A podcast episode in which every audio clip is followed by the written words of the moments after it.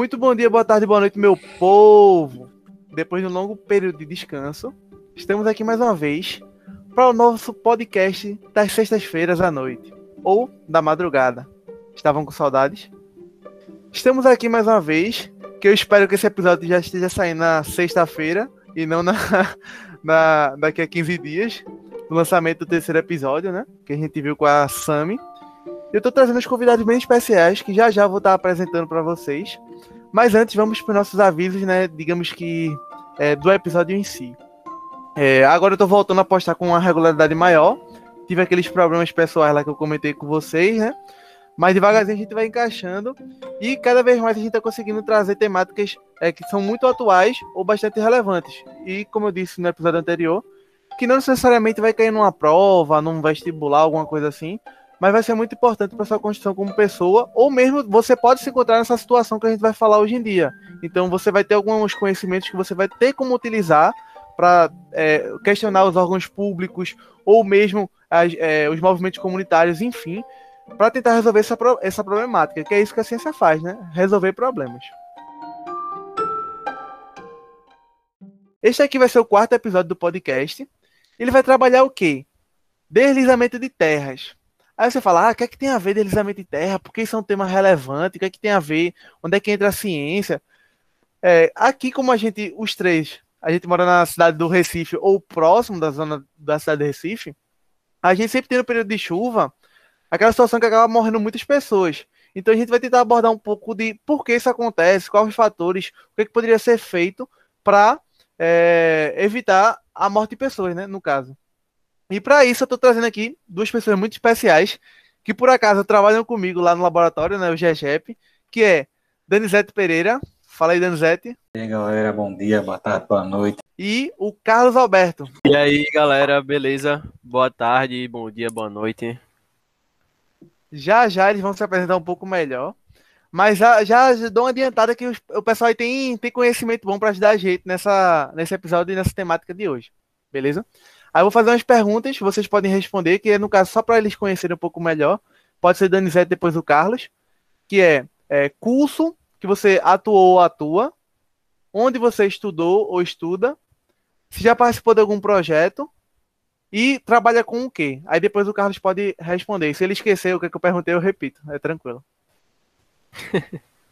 Não, pô, tá de boa. Vou me apresentar aqui para vocês. Então, como o Fábio já tinha dito, meu nome é Carlos. É, estudo na Federal, na, Universidade Federal de Pernambuco. Faço geografia, bacharelado, junto com o meu amigo Fábio aí, né? então, eu tenho 20 anos e já já me formo em 2023, provavelmente, já já daqui a uns dois anos. Uh, e gosto muito da geografia porque ela é uma uma ciência muito massa, porque ela é muito, ela é inter, interdisciplinar, né? Ela também trabalha com outras áreas da, da ciência. E eu acho isso muito massa, porque até mesmo engenharia, né, que nosso amigo Danizete é, atua na área da engenharia civil, a gente já trabalha junto em algumas, algumas atividades aí, algumas soluções de problemas, né, Danizete? Exatamente. Então, é muito massa, eu gosto muito sempre estudando até outras áreas, outros, outros conceitos, né? Estudar as pessoas, a forma que as pessoas alteram o espaço, é, moram, é, vivem no espaço, né? Eles convivem, criam uma cultura nesse espaço, acho muito massa. E a geografia física também, né? Eu gosto pra caramba, porque a gente mora, né, na, na crosta terrestre, então. E, e na crosta tem vários, vários fenômenos que acontecem, vários várias coisas que eu acho muito massa, muito fascinante e eu sou apaixonado pela geografia. Perfeito, perfeito, Carlos. Danizete? Bem, galera, meu nome é Danizete, né, como o próprio Fábio falou. Eu fiz o curso de Engenharia Civil na Universidade Federal de Pernambuco. Logo em seguida, eu dei início a um mestrado na área de Engenharia Civil, em uma das sub-áreas, que é chamada de Geotecnia, e é uma área que basicamente trabalha com o solo em si, né, com a mecânica do solo. Atualmente eu continuo estudando, mas pertinho aí de finalizar o doutorado, também na área de geotecnia, também na Universidade Federal de Pernambuco. E eu venho trabalhando nessa área aí desde a minha graduação. E quinto período, mais ou menos, eu entrei no grupo do GEGEP e estou lá até hoje trabalhando com essa área de geotecnia. Fica até uma deixa aí para o Fábio e para o Carlos. Entrou em grupo de pesquisa, se gosta da pesquisa, quer ser pesquisador um dia, segue em frente, porque aprende muito, tá? Nos grupos de pesquisas.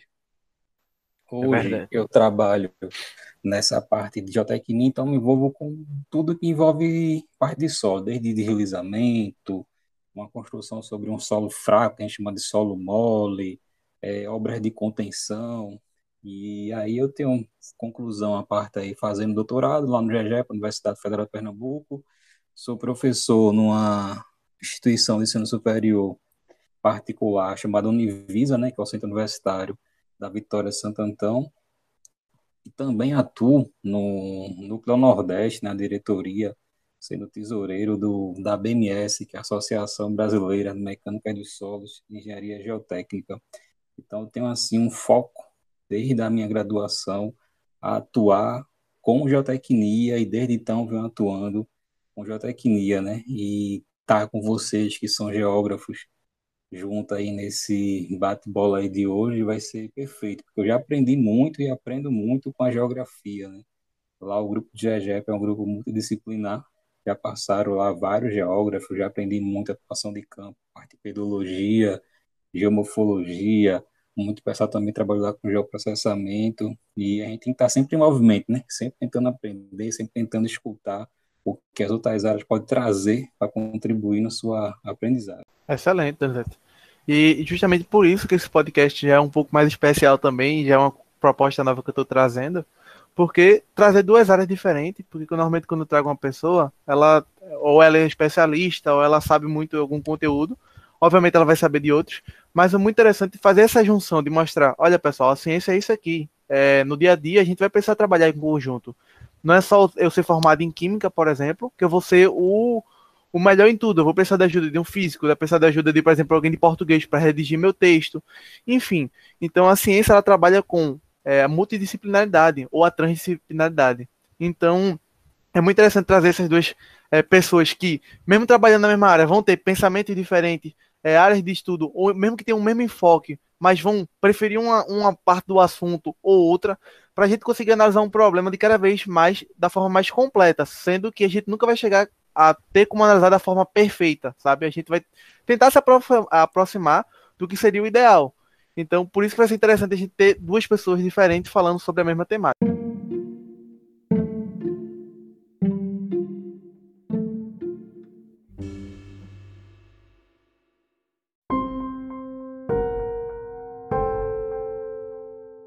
A gente já parte aqui para a primeira pergunta. Já vou chegar como?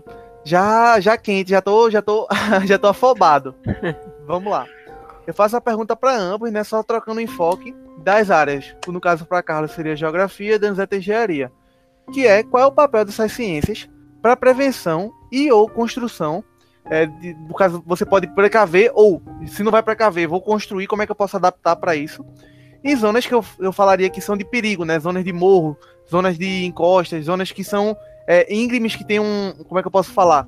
É, são como se fosse uma, uma, altura muito elevada e logo embaixo tem uma discrepância, tem uma diferença de altura muito grande, o que provavelmente com chuvas, alguma coisa assim, pode fazer que essa localidade corra perigo.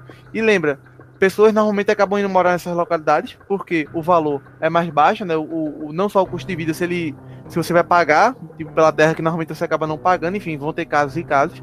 Mas vocês falar um pouco da ciência de vocês atuando nesses casos. Por exemplo, lá em Camaragibe, enfim. Eu não tenho muito conhecimento na, nas obras, assim, em si, como é que a, a Defesa Civil trabalha, né, com os engenheiros para fazer a, a, aquelas soluções, né? De não ter é, deslize de terra, toda essa solução de problemas nos, nos morros, né? Isso. É, Exatamente. Aí tem uma junção né, da engenharia civil com a, com a geografia, porque essa a parte de obras em si vai ficar com o engenheiro civil, né? Sim. Mas é todo o conhecimento da como a geomorfologia vai influenciar no processo, como é que está a rebacia de drenagem, como é que tá, como é que caminha a água no morro, né? Como o Fábio mesmo falou aí, a água influencia bastante. E isso aí, a geografia ela contribui muito para que o resultado final da obra tenha um atendimento adequado, né? Mas só para a gente discutir um pouco mais já que como é que a gente poderia atuar né, na prevenção e construção. Isso foi uma, uma pergunta boa aí do Fábio, porque a gente entra no plano de gestão de desastres, né? Então, quando a gente está falando de gestão de desastre, a gente tem basicamente quatro momentos. Seria um que eu vou separar de prevenção e mitigação, que seria a gente fazer prevenção. Sem tomar algumas medidas para reduzir o risco. Como é que eu posso reduzir o risco nessa área? Exemplo de reduzir o risco. A gente pode criar algo e aí associa muito a geografia com a, com a engenharia, que seria uma carta de geotécnica, de aptidão, de, aptidão, de uso e ocupação né, de solo. O que seria essa carta geotécnica? Uma carta geotécnica é basicamente dizer para a população onde é que ela pode construir. Pode dizer assim, ó, nessa área específica você pode construir. Vou pegar uma outra área delimitada nessa carta e vou dizer, ó, você só pode construir nessa área desde que você faça obras de engenharia, porque essa área aí ela pode vir apresentar risco. Assim como a gente pode marcar uma outra área e dizer, ó, essa área aqui não pode, ninguém pode ocupar porque eu vou evitar novos riscos de desastre. E aí a gente também tem outra área que seria de preparação, né? Ou seja, são ações para preparar, monitorar, o risco que pode estar acontecendo na, nos locais de, de morro, por exemplo. Então, o que seria essa preparação? Seria, por exemplo, um simulado. Eu posso construir um simulado para a população para em casos de alarme que vocês precisem sair de casa, o que é que vocês vão fazer? Pelo menos eu nunca participei de nenhum simulado. Não sei se vocês, Fábio, o Carlos, já participaram de algum simulado na vida em relação a desastre, mas eu nunca participei de nenhum. E seria importante a gente ter essa preparação uhum. de saber quando é que a gente vai. Se acontecer alguma coisa, vai sair de casa para algum documento, onde está os documentos, tem dinheiro, tem roupa, enfim, a gente não é preparado para isso, especialmente na parte do Brasil. E tem mais dois subgrupos, depois a gente pode detalhar mais, que seria a resposta que é acontecer o desastre, né? Como é que eu vou dar o socorro, assistência humanitária, restabelecimento aí toda a ordem. E por fim seria a recuperação, né? Quais são os projetos da gente fazer a reconstrução do local, recuperar o local, é, obras de engenharia, seria a ponte, como seria mais ou menos por aí. Aí Sim. com vocês aí, pode ser complementar alguma parte de solo. Beleza, eu ia complementar que Uh, pelo meu conhecimento, pelo tipo, tudo que eu aprendi até agora, tanto no curso quanto no grupo lá do GGEP, que é nós três aqui participamos, né? É, é que realmente o monitoramento, a parte do monitoramento com mapa, com mapas, né, principalmente na parte dos geógrafos, é muito importante para tomada de decisão, né? De fazer as obras, onde tem que executar as obras onde tem rede de drenagem, onde não chega a rede de drenagem. A, a questão da, da, como você falou mesmo, da geomorfologia, né? Ter todo aquela, aquele cuidado com as com certos, certas formas de relevo que não são todas iguais, né? Tem declividades diferentes, altitudes diferentes. Então, a parte do geógrafo é isso, é monitorar, é mostrar o que tem e o que não tem naquela área, ter todo aquele monitoramento até, por exemplo, climático, quando você vai ter um estudo muito complexo, né? Vai ter a parte climática, que você vai ter que fazer vários mapas, por exemplo, de precipitação acumulada, de, de média anual, de, sei lá, do ano naquele local. Então tem todo um, um processo para poder a, a, os engenheiros ter solos para solucionar o problema na área, né? De principalmente de morros e tal, que ocorrem muitos deslizamentos por causa da chuva e estão ali em costas, né? Então, pela erosão, pelo fato da erosão, vai levar tudo que está né, em cima da, da terra. Então, é, é complicado. E, e, aqui em Recife tem os problemas da situação, né? Da galera que mora na zona, na zona norte, ali nos morros ali, dois unidos. Então, é complicado mesmo. E, e a gente tá aí, né, para ajudar a sociedade, né? A área da gente. Exatamente. Se eu puder fazer um comentário que eu achei bem interessante, até perguntando, Zé, sobre a participação né, no, na simulação. É, eu, no Brasil é muito difícil, a gente é muito raro né, a gente ver. Tanto porque a gente tem esse pensamento de, ah, é, o Brasil não acontece, né, os desastres naturais, ou seria desastres ambientais, enfim. Tudo que normalmente acontece mais ligado para intervenção da gente, né? Que seria no caso do episódio 2, que a gente falou sobre o derramamento do petróleo na costa brasileira. E o outro que seria sobre as queimadas, né? E como a gente intensificou que isso ainda vai sair, tá no forno, não tá gravado ainda não. Mas é muito interessante, porque normalmente é, quando a gente vai estudar essa parte simulada, essas coisas, a gente vê mais nos países, por exemplo, se não me engano, é no Chile, é, na Argentina, que eles vão ter já esses é, é sempre essa, esse movimento para acontecer o tal problema. O que, que, eu tenho que fazer? Onde é que está meu dinheiro? É perfeita a fala e encaixa muito, muito perfeito. É uma coisa muito necessária, sabe? Que a gente às vezes. Eu mesmo, eu falo por mim, eu às vezes nem passo pela minha cabeça, ah, tem que ter um treino. Mas é uma coisa muito necessária. É a mesma coisa com o caso de incêndio, é, alagamentos, enfim, outras situações que a gente tem que ter o um preparo para quando acontecer, sabe? Eu vejo isso mais em países normalmente é, dos Estados Unidos, Canadá e na Europa, que ele já tem todos os procedimentos de ah, aconteceu isso, o que tem que fazer, qual tipo de roupa tem que estar, tá, é, para onde a gente vai, é, qual o mapa que vai me levar para aquilo. Eu sei eu ler o mapa, o mapa tá fácil de visualizar, e aí começa também a ter a parte da geografia, né? Que é, já falando um pouco também. Tem a parte tipo, ah, o tipo do solo. Esse solo, ele absorve muita água porque vão variar, sabe? Se ele vai ter é, mais essa parte específica, que seria, ah, ele tem mais areia, ele tem mais argila, ele tem mais o quê? E com isso a gente consegue entender de, ah, se ele tem, vamos supor, mais areia, então como é que essa água vai entrar, né? Que a gente chama de infiltrar, como é que ela vai penetrar? Então, tipo, vamos supor, vão ter solos que não vão permitir uma, uma, penetração muito fácil do, da água. Então, vai ter um escorrimento superficial, que é basicamente a água vai ficar escorrendo, sabe? Como se tivesse uma ladeira, a água descendo da chuva com, com uma certa velocidade. E aí vai ter o papel também de quando a gente vai implementar, por exemplo, cimento ou algo do tipo, é, dificulta ainda mais a penetração da água e ela escorre mais rapidamente, principalmente locais que sejam mais inclinados, como ladeiras, sabe, é, morros, enfim. E aí tem a parte também, isso que eu falei um pouco da pedologia, e fora o próprio estudo da geomorfologia, né, que é o que, que ele vai fazer, quer dizer, qual é a forma, que é aquilo que a gente vê normalmente na escola, ah, isso é uma montanha, isso é uma ilha, é, ali é uma floresta, e aí a gente usa, a gente vê, né, a, a forma de como é que a gente fala, o relevo, né, o, o local, como é que ele está, digamos, desenhado, e a gente classifica. Ah, isso aqui é uma montanha. Então é, a gente já vai entender, já vai pensar nele como fosse uma montanha.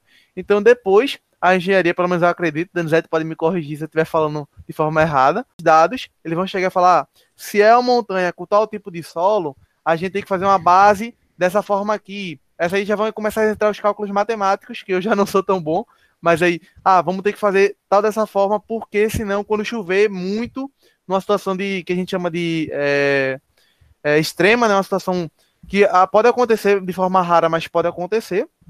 E aí, aquele, aquela terra pode ceder, aquela estrutura pode ceder. Então, isso é muito interessante, porque não fala só na, nas zonas de, de risco, né, de, digamos, de encosta, ou de onde pode ser fácil para o deslizamento, mas também em outras localidades, sabe? Às vezes é um negócio plano que às vezes cai porque choveu muito e aí teve algum problema na estrutura que vai fazer que esse prédio vá ao chão ou falta de manutenção, enfim. Muito bom a sua fala, Fábio. Você até falou uma coisa aí sobre obras, né? Que pode ser feito de acordo com essas explanações que você deu.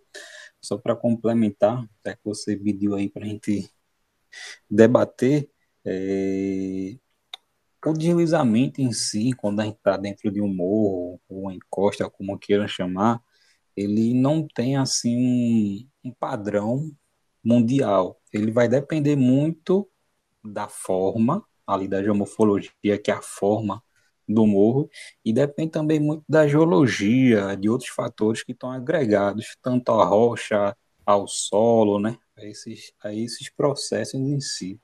Então, a obra de engenharia ela vai estar associada muito ao que eu quero fazer naquele morro. Então, eu quero construir uma casa no morro. Será que vai ser seguro construir essa casa no morro? Então, eu tenho que estudar. Será que pode acontecer uma queda de barreira atrás da casa? Será que pode acontecer uma barreira que ela vai deslizar por baixo da casa e vai arrastar a casa toda? Recente, bem recente, vocês viram aí que teve um deslizamento no Japão que só foi lama escorrendo. Sim. Isso é um deslizamento de massa aí particular que a gente chama de fluxo de detrito lá no Japão. E todo esse processo está envolvendo. Então, a, a, obra de engenharia, ela não vai ser assim, ah, só posso utilizar essa obra para fazer esse tipo de contenção. Ela é uma das possíveis soluções para que a gente possa ocupar essas áreas. Porém, porém, no Brasil, a gente sabe que a maioria das nossas áreas de morro, basicamente aí mais de 99%, é ocupada por população de baixa renda, né? Então, são pessoas que não estão ali porque querem, mas sim porque precisam. E não tem recurso para fazer uma obra com critérios técnicos de engenharia. E aí isso aí vai desencarreando vários fatores e acontece muito que a gente vê aqui na região metropolitana do Recife, são deslizamentos em época de chuva, quando vocês bem falaram que a água, ela atua para, ela atua de qual forma ali no solo? Quando a água entra no solo, que ela infiltra, como foi dito aí pelo Fábio, a parte de infiltração da água até o processo que ela entra no solo, ela reduz um pouco a resistência do material. Então tinha uma um morro com uma certa resistência, entrou água, teve a redução dessa resistência, ela pode reduzir a um ponto que acontece o deslizamento. Então, por isso que é muito difícil a gente escutar falar que um morro deslizou em período seco, período que não está chovendo. Isso vai deslizar principalmente com a ação da chuva, que é quando tem água.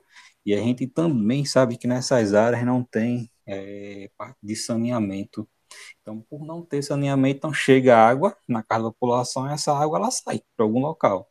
Por onde é que ela está saindo? Da parte da água servida e essa parte da água servida, se é fossa, o que está tudo contribuindo, né, para reduzir a parte da resistência no morro. É só para a gente complementar, pessoal.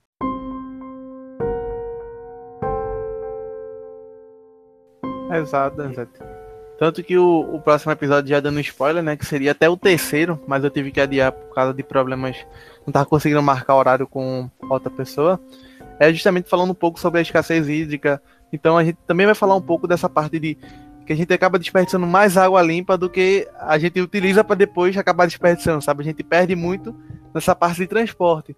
E é muito relevante a gente estar tá falando isso também, porque isso é um, dos, um das situações, né? Se não me engano, foi 2017, 2018, não lembro de cabeça agora, que eu sou ruim com datas, mas é, foi apurado que foi um problema que a Compesa teve um vazamento, e aí esse vazamento que quando chegou o período de chuva, o solo já estava tão encharcado, né? Já estava com tanta água, que aí justamente esse fator de, de ele aguentar, ele simplesmente se rompeu. E aí foi o que gerou o desastre. Coisa que se tivesse tido a, a, a, precipitação, né, que é a chuva, numa sem essa parte do cano, sabe? Não teria acontecido, segundo os estudos da época. Posso estar falando besteira agora, deve ter atualização, sim, mas tipo, é um ponto que a gente tem que também tratar, sabe? Não só pela questão que gastando, gastando água limpa, sabe? Mas também que ela vai gerar outra situação que pode ter mortes também direto, é, de formas indiretas, né? Porque pode não chegar água para as pessoas e também causando o próprio deslizamento que vai causar mortes, perda materiais, enfim. É verdade. E, e as pessoas estão em risco, né? Como não já diz área de risco, então não deveria ter construções ali naquela. Mas infelizmente é o que a população de baixa renda vive, né? Então a desigualdade ainda é muito grande em, em certas regiões. E a opção que elas têm é ir para lá. Então a, o Estado a, tem que promover aí o bem-estar social da galera, porque a culpa não é delas de estar ali, né? Que é como a gente sabe que nosso país vive com muitas crises políticas e sociais, ambientais, então é complicado essa situação. Exatamente, cara. Exatamente. Tanto que isso é um tema que já vou aproveitar que a gente falou um pouco dessa parte de é, ação governamental, é, o que a gente pode precaver, que já vou pular uma das perguntas para o final, para o início, já porque a gente já está falando. Que aí eu faço uma pergunta. Ah, é, a defesa civil, né? Normalmente quando a gente vê na televisão alguma coisa assim, que ou tá tendo a prevenção, né? Que ah, vamos botar lonas, ou vamos fazer o. É, é, vamos colocar. É muro de arrimo, se não estou me enganado, o nome certo? Isso, muro de, isso. O muro de arrimo. Então vão ter essas obras que vão ser feitas na localidade. Então a gente vê o quê? A defesa civil. Então, tipo, se vocês puderem falar um pouco, ah, como é que vocês veem a defesa civil, o que é a defesa civil, porque pelo que eu entendo, né, ela tem o papel, ela é um, uma, eu posso dizer, uma organização né, do governo, para que ajude as pessoas a não ocorrer justamente o que o Donzeto falou da parte de simulação, né? Tanto que a defesa civil ela vai ser composta, composta não só de engenheiros, mas também é, geógrafos, geólogos, enfim, é, todo um, todas umas áreas científicas para justamente tentar precaver e se acontecer, infelizmente, o, o desastre, é, eles também dão o apoio, né? Tipo, ter a localidade para você ir, caso sua casa, é, infelizmente, seja, seja, digamos, derrubada ou esteja em situação de risco, né? Que vão ter alguns fatores para levar a situação de risco, que a gente vai falar um pouco mais na frente. E aí também falar com, tipo, o fator desigualdade, né? Comentar ele um pouco em si. Porque é muito complicado, mesmo que a gente fala, ah, tal bairro não pode ter pessoas lá, porque o morro é, tá muito pesado, sei lá, alguma coisa assim, o solo já tá rompendo. Mas enfim, só que tem muito essa questão que tipo, as pessoas não têm para onde ir, né? E, e, isso é muito complicado. Então a gente acaba tendo que pensar também medidas de tipo, como a gente pode adaptar que essas pessoas fiquem ali, ou se elas não fiquem ali, como é que elas podem ficar em outra zona, aproveitando melhor o espaço, aí também entre a geografia e a engenharia, sabe? Eu acho que são temáticas bem interessantes para a gente comentar um pouco. O que eu posso agregar aí na, na tua fala é que a defesa civil, pelo que eu sei, ela tá para ela tem que atuar nessas áreas, né? E geralmente elas pedem sempre para a população informar se tiver alguma rachadura na casa, algum, algum tipo de deslize, assim, ou sua casa for, for muito encostada na encosta, sabe? É, você tem que comunicar isso também. Então a Defesa Civil está aí para isso, para pre, é, prevenir e ajudar essas pessoas que moram em morros, sabe? E aqui em Recife, quando chove, chove muito, né? Principalmente no inverno aí. Então a gente teve alguns, alguns problemas né, desse, dessa questão. Não em Recife, né? Foi em Jaboatão que um, uma família morreu por deslizamento de terra. É, a, a terra passou por cima da casa, destruiu tudo, deixou várias pessoas. É, deixou várias pessoas desaparecidas, algumas pessoas mortas. Algumas pessoas foram resgatadas, né? Pelo que não lembro muito bem se se alguém foi resgatado, acho que foi, não lembro muito bem, mas foi recente, não foi, foi no, acho que foi em maio, se eu não me engano, desse ano. Então, é, eu isso que eu sei da Defesa Civil. Cada e cada município tem uma, Danizete, não é isso ou é ou é por região município, municipal. macro? Municipal, é municipal estadual né? e federal, tem estadual, três, isso. Mas todo é. município tem a sua. Uhum.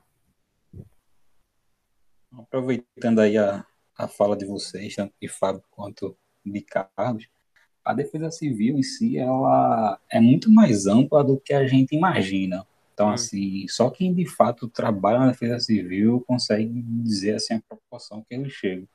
Mas eles atuam. Se aconteceu um, um, um queda de um edifício, colapso, a defesa civil vai ter que estar lá.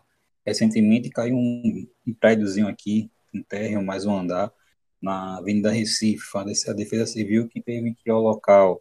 Então, alagamento, defesa civil, é, a parte de deslizamento, defesa civil. Então, a defesa civil ela atua de maneira muito ampla, né, nos nossos municípios, então também a parte estadual e também temos a a federal. Mas voltando para quem está falando, que é o tema aí nosso, que é a parte de, de realizamento, é, a Defesa Civil ela tem uma ação muito importante, como vocês estavam discutindo, a questão de lona, a questão toda a parte de prevenção. Então, eles estão agora saindo do período de chuva, então estão sobrecarregados ainda com muita parte de morro, passou o período de chuva, eles ficam um pouquinho mais ligados a parte de morro, vem todos os problemas da nossa cidade como um todo. E eles têm que fazer o um planejamento, né? Porque sabe que próximo ano vai vir outro período de chuva, outros problemas. É, então, sempre na parte de prevenção, para que não aconteça o que o Carlos falou, né? Quem teve esse ano de Jaboatão, quatro mortes. Eu não me recordo também ao certo se teve outras pessoas desaparecidas que foram resgatadas com vida ou não, mas foi uma família. Quatro pessoas vieram a falecer um deslizamento, né, numa queda de barreira em Jaboatão dos Guararapes.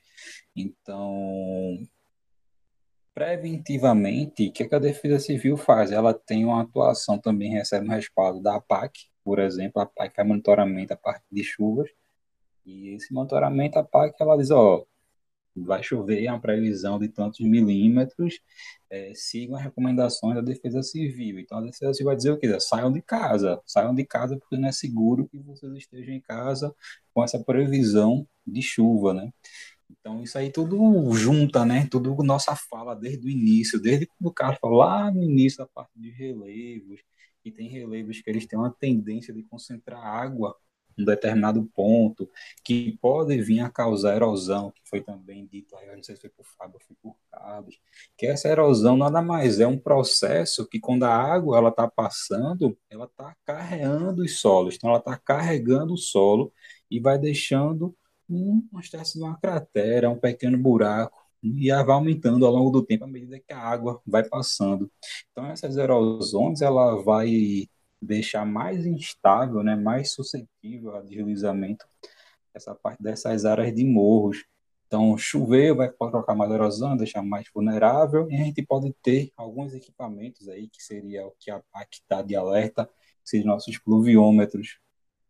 Então, esses pluviômetros, a gente pode fazer estudos que vêm nos dar a parte de chuva crítica, né? Então, qual é a chuva que pode vir apresentar risco de deslizamento, risco de queda de barreira na nossa cidade. Então, isso aí são levantamentos, são estudos que podem ser feitos e são repassados para a Defesa Civil, que a gente possa estar, tá, que a Defesa Civil né, possa estar tá atuando e evitando é, perdas de vidas humanas em deslizamentos. Né? Lá não vai conseguir, de um dia para a noite, evitar que aconteça o deslizamento ela pode atuar preventivamente para que não tenha perdas de vidas, né? Que é nosso bem maior é a nossa vida. Com certeza, Danzete. Verdade. E é muito interessante estar falando de vocês para ver, porque eu mesmo conhecia bastante pouco, é muito pouco, na verdade, da, da defesa civil. E normalmente a gente vê na televisão, né? Principalmente as populações dos locais que ocorrem os, os desastres, né? É, sempre criticando bastante a defesa civil. Ah, vocês não fizeram nada, não sei o que, vocês têm que botar tal coisa. E até falando um pouco também da, da parte lá da, da lona que é colocada, isso é uma medida preventiva, só que é, é, é, bem complicado, porque não é só a defesa civil, né? Porque depende também do, do.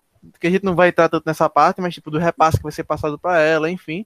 E também fazendo outro comentário com a parte da APAC, porque a APAC, normalmente aqui no Recife, ela é bastante criticada, né? Tipo, ela tá sendo menos agora, mas, tipo, sempre tem essas brincadeiras, principalmente nas redes sociais, tipo, ah, a PAC sempre vai errar a previsão do tempo. Só que aí eu já faço uma fala, né?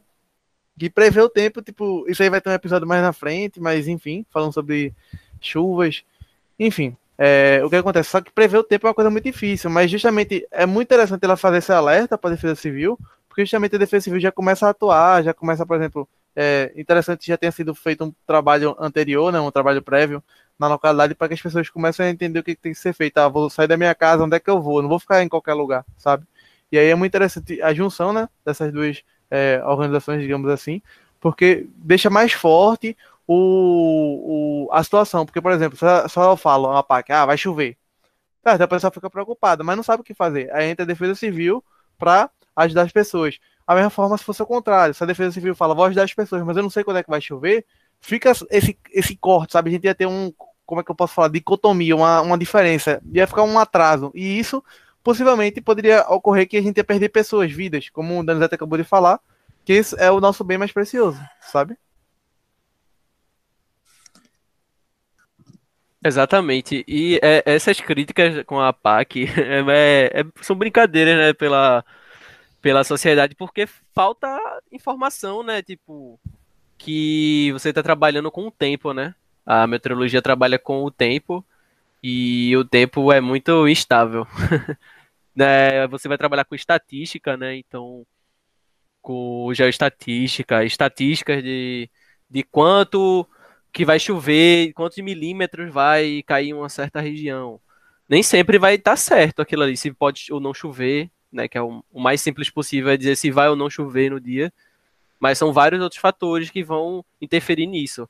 Mas. E o pessoal tem até uma. A, não sabe distinguir, né? A, a, o tempo e clima, né? Você fala, ó, oh, o clima tá tal. Clima tá tal. Aí eu fico até meio agoniado, mas, tipo, é porque eu não vou julgar a pessoa, né? Por falar clima. Mas o certo é tempo, né? Então, mas o tempo é isso. Pode estar. Tá, um dia pode estar tá muito nublado, outro não. No mesmo dia, de manhã vai chover, uma, uma região vai chover, tá uma região uma do lado da outra. Um tá muito ensolarado e o outro tá chovendo, tá tendo uma chuva fraca. Ah, mas isso é normal, isso vai de. Você vai trabalhar com áreas, né? Então vai ter uma parte geoestatística ali, né? Que uma, pode chover em um certo lugar, a atmosfera tá, tá tanto assim naquele lugar e a outra tá tanto. Então é, é nisso, você vai trabalhar com possibilidades, com com esses né? métodos, né? é, com esses métodos estatísticos. Então, não tem como estar tá 100% certo, né? Mas a previsão geralmente sempre, pelo que eu sei agora, porque o, da, é, eu tô mais tô me aprofundando muito agora na, na área de, de meteorologia, de clima e tal, precipitação, essas coisas, então é, pelos dados que eu vejo, é, pelas informações que eles mostram, é sempre não sempre, né? Tipo, 75% certo. Pela minha, pela minha visão. Não sei pela, pela visão de vocês. Qual é a porcentagem que vocês acham de acerto, assim, que a PAC é, ela prevê, né? Para nossa região, para nosso, nosso município. Carlos, na minha opinião, eu já falo que minha mãe deveria trabalhar na PAC, porque quando ela fala que vai chover, eu não leva guarda-chuva, eu já vou e tomo uma, uma, chuva do caramba. Eu tenho que botar ela lá como diretora, mas. É. é só, só aproveitando também a fala de vocês, que é uma coisa importante. Quando a gente fala em gestão de risco, quando a gente vai falar de obras em si, tem duas etapas, né? Tem a parte que a gente chama de não estrutural e a parte estrutural. A parte estrutural está voltada, a gente já comentou aí, obras de engenharia que podem vir a reduzir o risco desses locais. E tem a ação também não estrutural, né? Que é educação. Você educar a população a conviver com o risco, por exemplo. Então a gente comentou aqui que Jaboatão teve quatro mortes, mas Jaboatão é um dos grandes exemplos de como trabalhar a gestão de risco em relação à municipal, parte do município, né, no Brasil. A gente tem aí no Jaboatão é, os NUPEDEC, que são os núcleos de defesa civil, que é em localidades dentro do próprio município. Então a gente não tem a defesa civil centralizada em um ponto. A gente tem vários núcleos de defesa civil espalhados dentro do Jaboatão. Isso aí foi desenvolvido por Regiane Lucena, que vocês ainda não tiveram a oportunidade de conhecer Regiane Lucena, mas ela faz doutorado lá no grupo da gente. E isso é muito importante em educar a população, porque a PAC, como vocês falaram, é probabilidade se vai acontecer ou não a chuva. Mas se a gente, como população, não acreditar na PAC, quem é que vai estar acreditando? Eles não precisam acertar sempre. O que é. eles precisam é que no dia que acontecer lá o problema, eles têm que acertar. E se a gente for pregar estatisticamente exemplos de, por exemplo, Japão. Japão, eles convivem lá com o risco de terremoto, é grande deles. E eles dão vários avisos de terremoto e não tem aquele terremoto de grande escala. Mas a população lá é educada, educada de uma forma que quando recebe o aviso de terremoto, todos vão se proteger, vão se resguardar. Ah, não teve terremoto. Graças a Deus que não teve. Aqui no Brasil, quando a gente recebe um aviso, não teve, pô, vira motivo de chacota. E quando já aconteceu isso com a PAC, mais recentemente eles têm acertado aí, estão com um grau aí um, muito grande de precisão nos seus acertos, vocês estão acompanhando, acredito que sim, estão acertando bem mais. Então, acho, a gente como população, a gente tem, tem que ser muito educado, educado no tipo de confiar no órgão que está trabalhando para que evite certos desastres no, no Brasil, para que a gente, enfim, possa é, passar por um inverno e mais inverno e não perder é, vidas humanas. Isso. Tanto que é, nesse período de chuvas né, aqui, a gente costuma começar a ver mais quem assiste televisão, enfim, é, as propagandas falando sobre essa temática de, olha, escute os órgãos competentes, é, mesmo que, tipo, é, é, é uma situação, é porque eu não vivo, eu não tenho propriedade para falar isso, porque eu não vivo na situação, mas, tipo, eu fico imaginando, sabe, você, tipo, ter que sair da sua casa porque tá chovendo muito, é uma coisa que, tipo, ou senão, tipo, você dormir na sua casa, mas dormir preocupado, é uma coisa que não deseja ninguém, sabe? Como a gente comentou anteriormente, é uma situação que as pessoas estão lá não porque quer. Tipo, ninguém ia querer estar ali porque simplesmente acha, acha bonita a vista, acha. É o que infelizmente a pessoa tem para morar, senão estaria morando em um local até mesmo muito pior ou não tendo casa, sabe? Então é muito interessante a gente também ter essa visão que às vezes a gente fala, ah, as pessoas moram ali e sabe que vai cair, pode cair, mas quer morar ali, sabe? Enche a boca. A gente às vezes faz esse julgamento e falta muita empatia, sabe? De entender de por que a pessoa tá ali. É, essa parte da história, sabe? De por que a sociedade é construída dessa forma, sabe? Eu acho muito interessante também a gente levar em consideração disso antes de fazer esses julgamentos, sabe? Com certeza, é muito importante isso que você está falando, né? Nem todo mundo quer estar tá ali, né? Acredito que ninguém gostaria de estar naquela situação, né? De risco, mas infelizmente é o que tem para ela naquele momento, né? E aí eu já faço logo outra pergunta aqui, que vai ser uma pergunta que meio que se misturam para vocês responderem como quiser. Que é falando, tipo, a gente já comentou, mas um pouco mais. É, já explicou bem, bem, mas eu, tipo, ele falou, ah, vou deixar um pouco mais para frente, e agora que ele explique mais, sabe? Que é justamente quando falou da carta geotécnica, né, se eu não me engano. E aí é que tipo de estudos a gente pode fazer para monitorar as áreas de perigo, sabe? E aí Carlos já pode entrar também, que é um tópico que eu acho bastante interessante que é o tipo de vegetação presente na localidade, sabe? Se ela é muito significante, porque a gente escuta, ah, bananeira é ruim, a gente aprende na escola. Por quê? Porque a raiz dela é curta e aí ela facilita que a terra seja rompida, enfim. Aí eu deixei aberto para vocês comentarem e aí vocês podem se complementarem, sabe? Aí citar até o geoprocessamento também no meio, enfim. geoprocessamento é bom, né? É muito bom para tomar decisão, ter todo toda aquela informação espacial ali, né, da da área que está sendo trabalhada. A gente pode depois comentar, né? Ah, o Fábio pode também comentar depois em outro episódio, não sei mais detalhado sobre a área, né?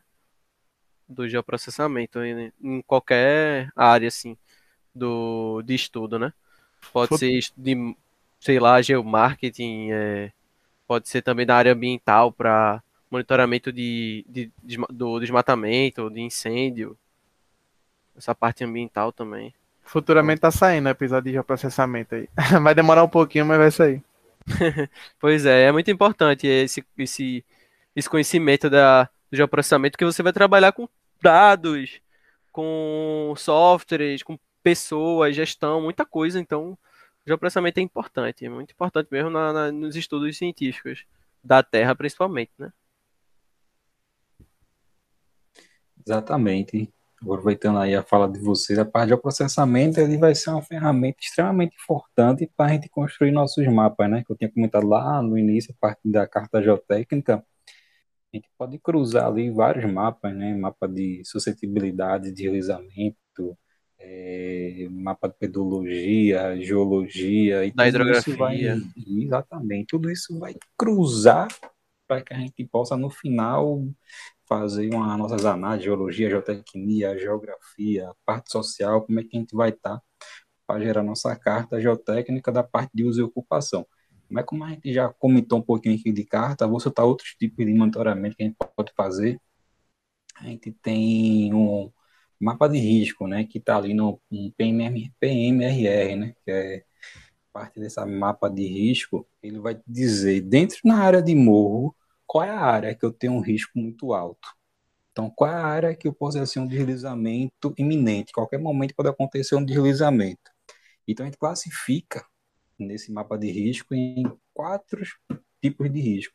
Risco muito alto, risco alto, risco médio e risco baixo. Né? Risco baixo, basicamente, não tem é, probabilidade de acontecer esse risco. Só que qual é assim, o grande problema desses mapas de risco é que a mudança do risco nessas áreas de encosta ela é diária, é constante. A gente lá no grupo já fez muitos trabalhos de mapeamento de risco. E eu sempre que eu ia a campo, sempre observava que eu descia do carro, a área ela não era uma área tão consolidada, então tinha sempre uma casinha sendo construída nova. Sempre eu via é, blocos cerâmicos, né, os tijolos ali empilhados, que iam construir alguma casa. Então eu sabia que se eu botasse daqui a um mês, daqui a seis meses no mesmo local, o grau de risco daquela área já tinha sido alterado. Tinha sido alterado porque construir, fizeram um, um corte na barreira para construir outra casa, enfim, fizeram vários tipos de ações antrópicas, né, que são ações do homem ali na parte do solo. Então, outro também estudo que na parte de que envolve também a geografia, né, com essa parte climática, com a hum. engenharia civil, é a parte da pluviometria, como o Carlos também já comentou, que a gente tem que fazer a parte dos estudos da chuva, né? E a gente também tem que entender que a chuva ela não vai cair igual. Não é porque eu estou no morro A que a mesma chuva que vai cair no morro A, ela vai ser a mesma chuva que vai cair no morro B. Então entenda, a gente discutiu aqui da PAC. Como é que a PAC ela vai dizer? Ela vai dizer, ó, oh, pessoal, vai chover 50 milímetros, mas vai chover 50 milímetros em toda a região metropolitana do Recife. Não vai ser igual a toda a região. Ela lá de, ó, tem a probabilidade que aconteça na região metropolitana, mas não pode apontar o dedo. Possa ser que no morro A chova 70 milímetros e no morro B vai chover 20 milímetros, porque a chuva ela não vai ser igual, ela é mais concentrada num ponto, menos concentrada no outro. Sim. Então isso tudo a gente tem que entender, saber que não vai ter um padrão que vai acontecer a mesma chuva, aquela mesma intensidade. A gente vê muito isso quando está viajando, né? De carro, você tá na estrada, pega um trecho está chovendo, outro está chovendo menos, outro já não está mais chovendo. Daqui a pouco você entra no trecho que está chovendo e é isso. A chuva ela não vai ser igual continuamente numa área grande uma área pequena concentrada assim. Então, a área de morros não necessariamente vai chover igual. Então, possa ser que a gente tenha deslizamento no morro e no outro morro que fica de frente para ele não teve deslizamento nenhum, mas não porque o risco do lá era menor. Se a gente tem um mapa de risco, eu digo que tem o mesmo risco. Mas sim porque choveu menos ou porque tinha alguma obra de engenharia lá, porque a população fez alguns outros, outros fatores, enfim. São esses que alguns dos processos que podem estar influenciando, quem pode estar é, fazendo esse acompanhamento. Mas assim, o que é importante de dizer é que esses estudos em si, eles não são uma, é, é uma ferramenta e não uma solução, né? Ele não vai ser a solução. A solução em si é a gente é, mitigar o risco, ou fazer uma obra de engenharia para que reduza a parte do risco, ou remover a população de lá. Que esse monitoramento é para a gente fazer essa parte de prevenção. Isso. E aí, já encaminhando, mano, perfeito a fala de ambos, foi muito, foi muito boa mesmo.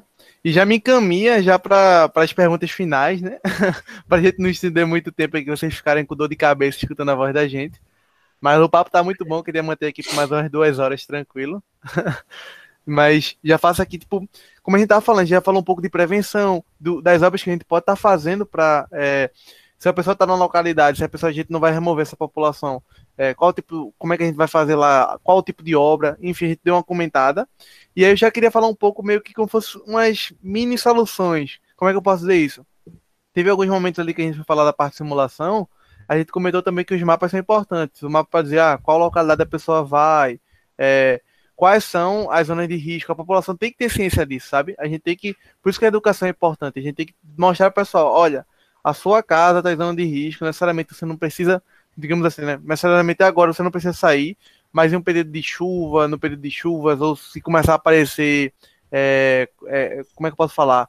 Que a gente fala quando surge na parede. Esqueci agora o nome. É, fraturas, né? Digamos assim, rachaduras. Rachaduras. Perdão. Isso, isso. Valeu, cara quando começam a aparecer rachaduras, então aí você começa a ter mais esse cuidado, sabe? Então a população tem que ser conscientizada. E aí eu já pergunto para Danizete, é, como é que tu acha que a gente pode conscientizar melhor a população? Teve aquela parte que tu falasse bem, que é justamente a população tem que ser mais educada no sentido de escutar os órgãos que tem pessoas competentes para isso, sabe? Dizer, olha, é, na sexta-feira tem a probabilidade de chover muito, então, por favor, pessoal, vamos para o local lá que foi delimitado para que vocês não percam a vida e que tipo consiga se fazer isso antes de acontecer. Então vocês conseguem transportar alguns móveis, alguns bens materiais mais importantes. Então, para não ser naquela hora de correria, né, aquela situação bem bem bem atípica, uma situação bem extrema, que a pessoa acaba perdendo documento, enfim. Mas obviamente sempre respeitando que a vida vai ser mais importante que qualquer bem material, documento, etc. E aí, Carlos, eu pergunto também, como todo mundo pensa em geografia ligada a mapas, aí que, tipo, justamente para a população chegar nesse local certo, para a parte de conscientização, os mapas são muito importantes. Então, como é que a gente pode fazer mapas mais acessíveis, sabe? Porque a gente vê, às vezes, aqueles mapas bem bonitos, mapas bem feitos, mas não são fáceis para o público identificar. E aí dificulta para que esse público seja conscientizado. Então, a pergunta meio que se completa as duas áreas, sabe? Uhum. Posso iniciar, é. então? Pode, pode sim. Veja, é, como é que a população em si, eu já fiz alguns trabalhos com o comitê a partir de mapeamento né, de risco. Então a gente entrevistava o morador dessas áreas e eu achava sempre interessante que eu sempre fazia a pergunta, que fazia parte das nossas perguntas, era sua casa está em risco? Olha, eu posso te garantir que 90% ou mais respondiam que não. A minha casa não está em risco. A não ser quando está um negócio muito feio, dizia, não, eu moro numa casa que tem risco. Mas sempre diziam, apontavam, a minha casa não está em risco, mas a casa do vizinho sim, a casa do vizinho está em risco. Então, a gente sempre tem a ideia que quem mora lá não tem a percepção do risco, não sabe qual é o risco que ele está envolvido, não tem essa grande percepção. E como é que a gente pode ajudar, né, contribuir para essa população que vive nessas áreas de risco? Acredito que é um trabalho de formiguinha, certo? Não vai ser só a geografia, só a engenharia civil, que vai estar tá trabalhando. Isso aí, como foi dito lá no início, até pelo próprio Fábio, que é uma parte multidisciplinar. Então, a gente tem que ter envolvimento de várias áreas aí é, para estar tá atuando. Então, a gente precisa, por exemplo, a parte social é importantíssima, parte urban, urbanística também, como é que a gente pode ocupar mais áreas de morro. Então, a gente tem que educar a população já no início, é no berço. A gente tem que levar programas de que as universidades atuem mais na parte de extensão nas escolas, então atuar nessas escolas, então os filhos desses moradores, para que esses filhos já cresçam com essa percepção de risco, para que passem para os pais na localidade, a gente pode levar cartilha educativa, é, boletim educativo, mas são cartilhas que falem a linguagem deles, né?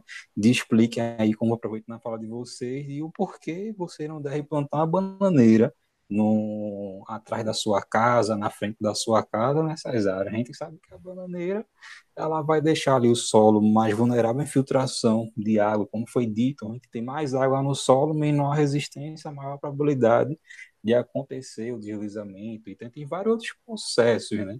Questão de jogar lixo na encosta aqui, isso aí está causando uma sobrecarga no teu, na tua barreira e pode vir deslizar quando você corta o pé do teu talude, né, a base do teu talude também está instabilizando, deixando o negócio mais provável que aconteça o teu deslizamento. Então, como é que a gente pode tá, educar a população? São cartilhas, são processos, são reuniões com a comunidade, ter entendimento com o líder comunitário, é ter esse envolvimento de defesa civil, de sociedade, todo mundo junto, porque não basta só a defesa civil estar tá lutando incansavelmente para estar tá resolvendo problema de risco, se a população também não faz o trabalho dela. Então, é algo colaborativo. Não adianta só a população querer, a defesa civil não querer.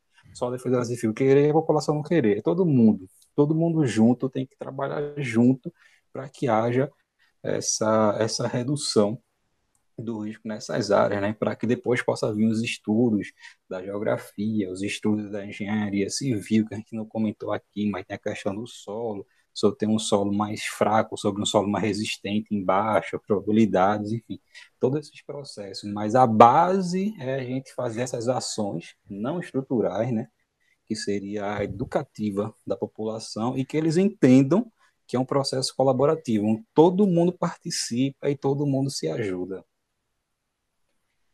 Exatamente, eu vou pegar um gancho da, da fala da Anizete, foi muito importante ele ter citado que é, é, um, é uma questão coletiva, né? Não tem como. Se um não quiser, aquilo ali pode desmoronar. É, é, um, é uma questão complexa, né? Porque você vai trabalhar com as pessoas, as pessoas vão ter que trabalhar comunicação com esses órgãos, esses órgãos também vão ter que trabalhar comunicação com essas pessoas. Então é uma, uma coisa democrática, né? É uma parada democrática. E, E obviamente cada um tem que fazer sua parte, porque se um não fizer, então não vai dar certo. A ambas têm que estar trabalhando ali simultaneamente, juntamente. E a parte dos mapas, como o Fábio tinha perguntado, uh, isso é você vai passar essa comunicação, né, em cartas e mapas para a população de um jeito que adeque com a, a, a, vivência deles, né? Não pode ser uma coisa muito formal. Uh, tem que estar tá algumas pessoas, alguns geógrafos, por exemplo, responsáveis de chegar lá, conversar com as pessoas. É o nosso trabalho como geógrafo, por exemplo, ter, trabalhar essa, essa parte comunicativa, democrática com as pessoas, para ter uma, um entendimento ali entre todo mundo do que está passando, do que elas estão passando, do que pode acontecer. Tem que explicar isso de uma maneira muito, de, muito tranquila, né? Muito de boa. É, e não é uma vez perdida, né? Tem que ser sempre, principalmente em momentos que pode ter um, um algum desastre ali, né? É, tem que estar em alerta, tem que alertar as pessoas, tem que informar as pessoas o que pode acontecer, não pode, o que não, o que elas não podem fazer e o que elas devem fazer, né? Não, por exemplo, acumular lixo nos solos, ali vai ser tudo. Se acontecer uma chuva muito forte, a, numa encosta, por exemplo, que está com uma declividade muito muito é, elevado, muito íngreme, né, ali em encosta, então ali está mais sucinto a ocorrer, ocorrer, né? Então as pessoas que moram ali têm que estar tá informadas sobre isso, uh, que não pode, por exemplo, construir casa ali, não pode estar tá acumulando lixo, então, tem toda, tem toda essa comunicação entre as partes, os órgãos responsáveis pela, pelas pessoas, a, da parte da política, né? E dos órgãos que estão estudando ali, que estão por trás da universidade, a defesa civil e outros órgãos ambientais que estão também, né, trabalhando. Então, é uma coisa muito democrática. Tem que trabalhar essa parte, né, da, da, da comunicação democrática.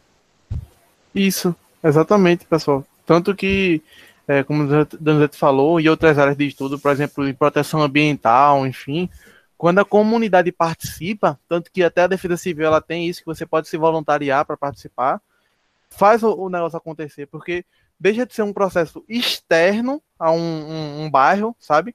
E vira um processo que está interno. Então, tipo, a gente começa a se preocupar. Eu fico preocupado com que o vizinho possa ter um deslizamento, sabe? Então, quando começa a ter isso, justamente aquela coisa que é a empatia, a gente consegue fazer que funcione. Então eu fico preocupado com o vizinho, fico preocupado comigo. E aí eu justamente faço o que o Carlos falou, começa a não colocar lixo. Eu, outro, outra coisa que a gente também é, não comentou muito, mas a vegetação, sabe? Tentar manter a vegetação local, que são que a gente chama de vegetação originária.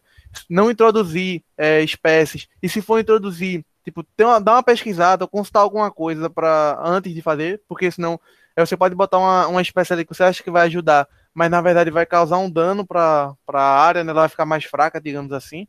Então é muito, é muito importante a gente ter essa noção, essa, essa, essa visão é, mais completa. Por isso que, tipo, justamente como a gente não tem normalmente a chance de chegar e ter uma visão completa, eu falo por mim mesmo, eu não teria como ter a visão da engenharia, a visão da geologia. Então, por isso que os órgãos como a Defesa Civil, a APAC, vão ser muito importantes para a gente ter como, como fosse um filtro, sabe, para receber essa informação. Então, justamente como vocês estavam falando, ser uma coisa mais acessível. Não adianta eu chegar a querer é, falar pessoal, como o Deusete falou. Ah, é, vou mostrar para as crianças dizendo de por que não se pode é, desmatar a região, sabe? Aí se eu boto lá umas palavras muito difíceis, não vai fazer sentido para ela. Então tem que ser uma coisa que ela gosta, uma coisa que ela, pelo menos mesmo que ela, vamos supor, não goste muito, mas ela consiga compreender e aprenda alguma coisa que quando ela chegar em casa ela fale pro pai, pro irmão, pra avó, enfim. E aí a gente tem alguns estudos que essa parte mais de psicopedagogia, que vai explicar que quando você ensina uma criança que ela vai ser formada, é, ela já vai ser uma nova pessoa, e ela também vai ajudar os pais, os familiares, para ter um novo senso de conscientização, de conscientização, porque ele vai falar, caramba, meu filho está falando isso, sabe? Então, é, vou tentar escutar o que ele está falando. Isso vai gerar um ambiente mais amigável e aí justamente começa a ter também o respeito e entender por que eu estou fazendo aquilo. Porque não adianta o pessoal só falar, ah, não plante tal coisa. Mas por quê? Sabe? Ah, mesmo que você fale de uma forma simples, mas essa pessoa tem que ter noção do que, de por que ela está fazendo ou não está fazendo aquilo. Pessoal, é, quero agradecer a atenção de vocês. Chegamos aqui ao final depois desse longo, longo, longo, longo tempo. Mas eu creio que tenha sido bastante proveitoso para vocês, divertido. peguei os feedbacks aí do terceiro episódio, que ele foi bem mais longo que os outros, né? Digamos que ele foi o dobro do segundo episódio. E é, o pessoal pediu, ah, faça mais grande, faça mais grande. E aí, tipo, a gente não quer só fazer grande para ficar enrolando, a gente quer fazer com conteúdo e que também seja um pouco divertido para vocês escutarem. Então, é, humildemente eu venho agradecer tanto a Carlos quanto a Danizete por aceitarem o convite e participar. A gente teve uns problemas técnicos aqui antes, né? A gente perdeu um pouco de tempo, mas. Acontece. Exato, sempre acontece. Eu vou deixar para eles darem umas palavrinhas finais aqui para vocês. Se vocês quiserem que eles voltem em novos episódios aí com novas temáticas, tem muitas coisas que a gente não falou ainda, que a gente até comentou nesse episódio, mas que a gente pode explorar de forma mais, é, de forma mais completa é, em outros. Fique à vontade para mandar no, lá no meu e-mail, no meu privado, enfim. Vou deixar as redes sociais dele também, deles também. Mas sinta-se à vontade para falar e muito obrigado pela participação.